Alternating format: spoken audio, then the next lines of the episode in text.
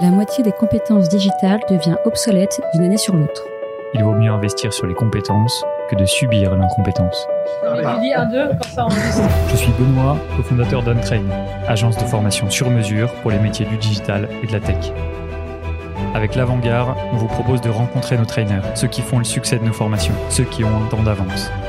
Ils sont spécialistes marketing, data, acquisition, produits et ils viennent vous confier en 5 minutes les clés de leur efficacité. Ce sera court, concret et ce sera utile demain.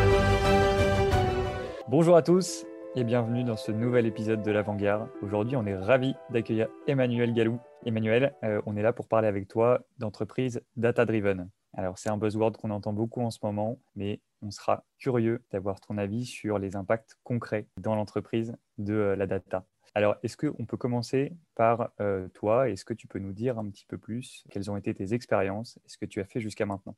Bien sûr, déjà je suis ravie d'être là. Et moi, ça fait pas loin de pratiquement 11 ans en fait que je navigue dans le milieu des startups. Donc j'ai eu la chance de commencer ma carrière chez Deezer. C'était le tout début de l'aventure, donc j'ai vu l'attraction extraordinaire en fait que, que la boîte a connue. J'ai poursuivi chez Caféine. En fait, à l'époque, c'était le kiosque, mais ça a récemment changé de nom. Donc ça, ça a été aussi incroyable. Ça m'a permis de valider euh, les compétences que j'avais pu gagner chez Deezer. Donc euh, encore une fois, une aventure incroyable. Et puis assez récemment, j'ai rejoint Schoolmove, qui est une startup de l'EdTech. Donc euh, un sujet qui est, je pense, important pour chacun d'entre nous. L'éducation, c'est un des fondements de la démocratie et l'éducation en ce moment, elle est un peu mise à mal avec euh, le contexte sanitaire actuel. Donc, euh, je suis ravie d'avoir rejoint cette aventure pour essayer d'apporter mon aide. C'est pas chez OnTrain qu'on te contredira sur l'importance de l'éducation. Aujourd'hui, on est là pour parler data. Dans toutes ces entreprises, tu as pu collecter des informations et structurer des équipes autour de la data. Euh, quelle importance, selon toi, de ces sujets, à la fois euh, dans euh, des startups ou des jeunes entreprises comme celle dans laquelle tu as travaillé, et à la fois aussi dans potentiellement des grands groupes, des grandes organisations? Alors déjà, la, première chose qui est importante, c'est qu'on n'est pas tout seul à, collecter de la donnée quand on la traite. En fait, on bosse souvent avec des développeurs parce que c'est vraiment les premières personnes qui arrivent dans une structure qui développe un produit numérique. Euh, et c'est grâce à eux en fait qu'on arrive à capter de la donnée. Donc un rôle de data analyst ou de scientist, ça va vraiment être d'analyser ce, produit et toute la définition de à quel moment on veut récupérer la donnée et pourquoi. Ça c'est super important. On a tendance à l'oublier. On a tendance à se dire qu'il faut tout collecter. C'est absolument pas nécessaire et puis ça peut être dangereux parce qu'on vit quand même dans une ère où voilà, il faut quand même montrer patte blanche avec la donnée pour les utilisateurs et leur donner confiance. Donc c'est hyper important de se poser la question du pourquoi et de bosser euh, avec les bonnes personnes. Et c'est vraiment une, mission très transverse. Ça veut dire que oui, on travaille avec des développeurs pour récupérer l'info, on va travailler avec des départements marketing pour savoir à quoi va servir cette info, comment on va pouvoir euh, s'en servir au quotidien. Ça peut être euh, de travailler avec un département business affairs parce que la data, ça a de la valeur. Donc généralement, il y a des contrats qui tournent autour de ça. Donc voilà, moi j'ai eu la chance de bosser avec beaucoup de métiers et profils différents dans ma carrière et en fonction du stade dans lequel l'entreprise se trouve. Voilà, ça a toujours été très enrichissant, mais très varié. Super. Et tu, parles justement d'équipe data. Est-ce que tu peux nous décrire un petit peu les métiers précisément autour de la data? Tu me parlais de data scientist, tu parlais de data analyst. Il y a d'autres métiers qui viennent compléter l'équipe qui travaille autour de la donnée en entreprise. C'est une question très intéressante et qui bouge beaucoup. C'est-à-dire que sur euh, bah, les dix dernières années, on a vu beaucoup de métiers autour de la donnée se structurer, c'est-à-dire euh, autant se donner un titre que euh, des missions vraiment très différentes. Aujourd'hui, il y a beaucoup de métiers, de plus en plus de métiers qui gravitent autour de la donnée. Moi, quand j'ai commencé, on ne parlait pas encore forcément de data scientist, on parlait de data miner, on parlait de statisticien. D'ailleurs, moi, c'est comme ça que j'ai été formée. J'étais formée dans une école qui est l'ENSAI, où on sortait statisticien de cette école. On ne sortait pas data scientist. et puis, c'était pas des, ce, ce n'était pas le premier terme consacré pour un métier autour de la donnée. Il y en a eu plein d'autres avant. Depuis dix ans, on voit que ça foisonne, mais ça se structure. C'est-à-dire qu'on est parti, je pense, d'un scope très très large et on a cherché à le découper pour euh, vraiment bien définir les missions. Donc, il y a plutôt des postes qui sont chargés de de structurer la remontée d'informations. Euh, donc, on va, on va parler de data engineer. Et puis, il y a plutôt des profils qui vont l'utiliser. Et effectivement, là, il y en a deux grands, les, analystes d'une part et les scientists de l'autre. Donc, ils n'ont pas forcément, en fait, euh, les mêmes sujets métiers. Ils n'utilisent pas forcément les mêmes outils. Euh, donc, c'est vrai que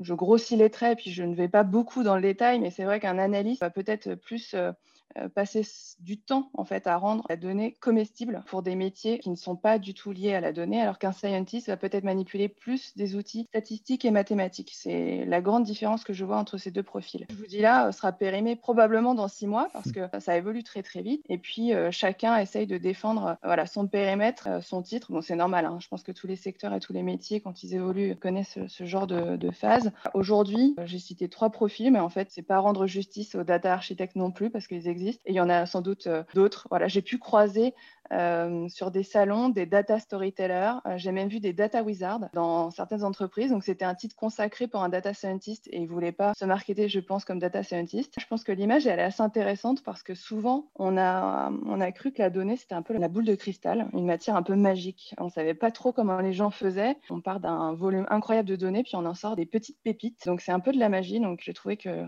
l'image était intéressante. J'en ai pas croisé beaucoup des data wizards, mais euh, voilà, quand même quelques-uns du coup.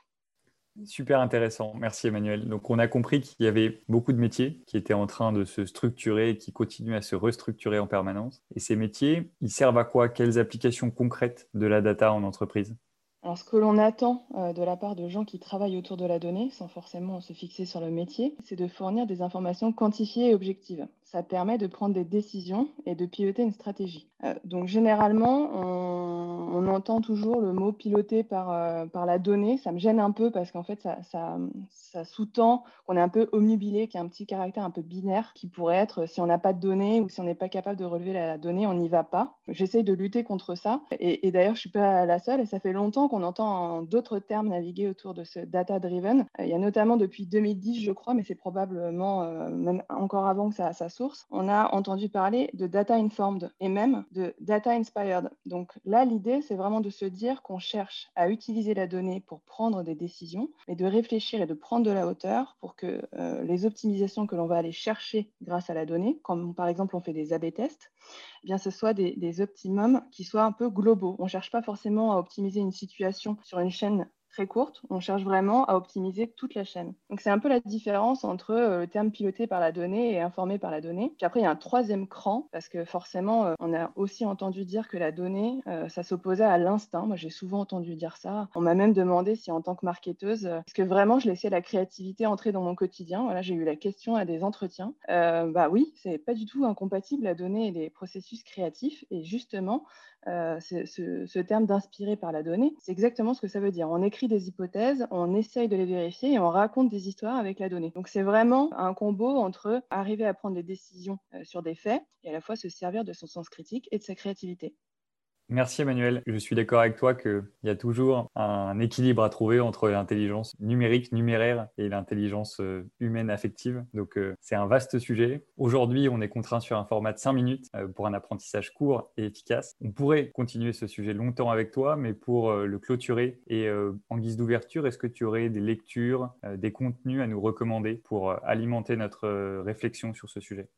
Je crois que c'est le moment de, faire un peu de promotion. Euh, j'espère avoir intéressé les auditeurs. Et s'ils veulent euh, pouvoir creuser le sujet, j'ai eu la chance d'écrire un, livre qui est paru chez Erol au début de l'année, qui s'appelle Data Power. Je l'ai coécrit avec euh, trois camarades très experts de la donnée dans différents domaines. Et donc l'idée, c'était d'expliquer ce qu'est la donnée. C'est un livre grand public. On a voulu démystifier le sujet et donner les clés pour comprendre les grands enjeux du, quotidien autour de la donnée. Donc c'est aussi bien en médecine, en politique par exemple, mais aussi sur des sujets dont on est peut-être un peu plus loin. L'informatique quantique, l'art, la culture, bah, dans tout ça, il y a de la donnée qui transite et la donnée va pouvoir servir et à la fois elle va être euh, un petit peu propulsée aussi par euh, certains de ces domaines. Donc voilà, on a voulu euh, éveiller les consciences sur les sujets autour de la donnée. Data Power est disponible dans toutes les bonnes librairies et aussi en ligne. Très bonne promotion. Merci Emmanuel euh, pour ce nouvel épisode de l'Avant-Garde. On se retrouve dans un autre épisode très bientôt.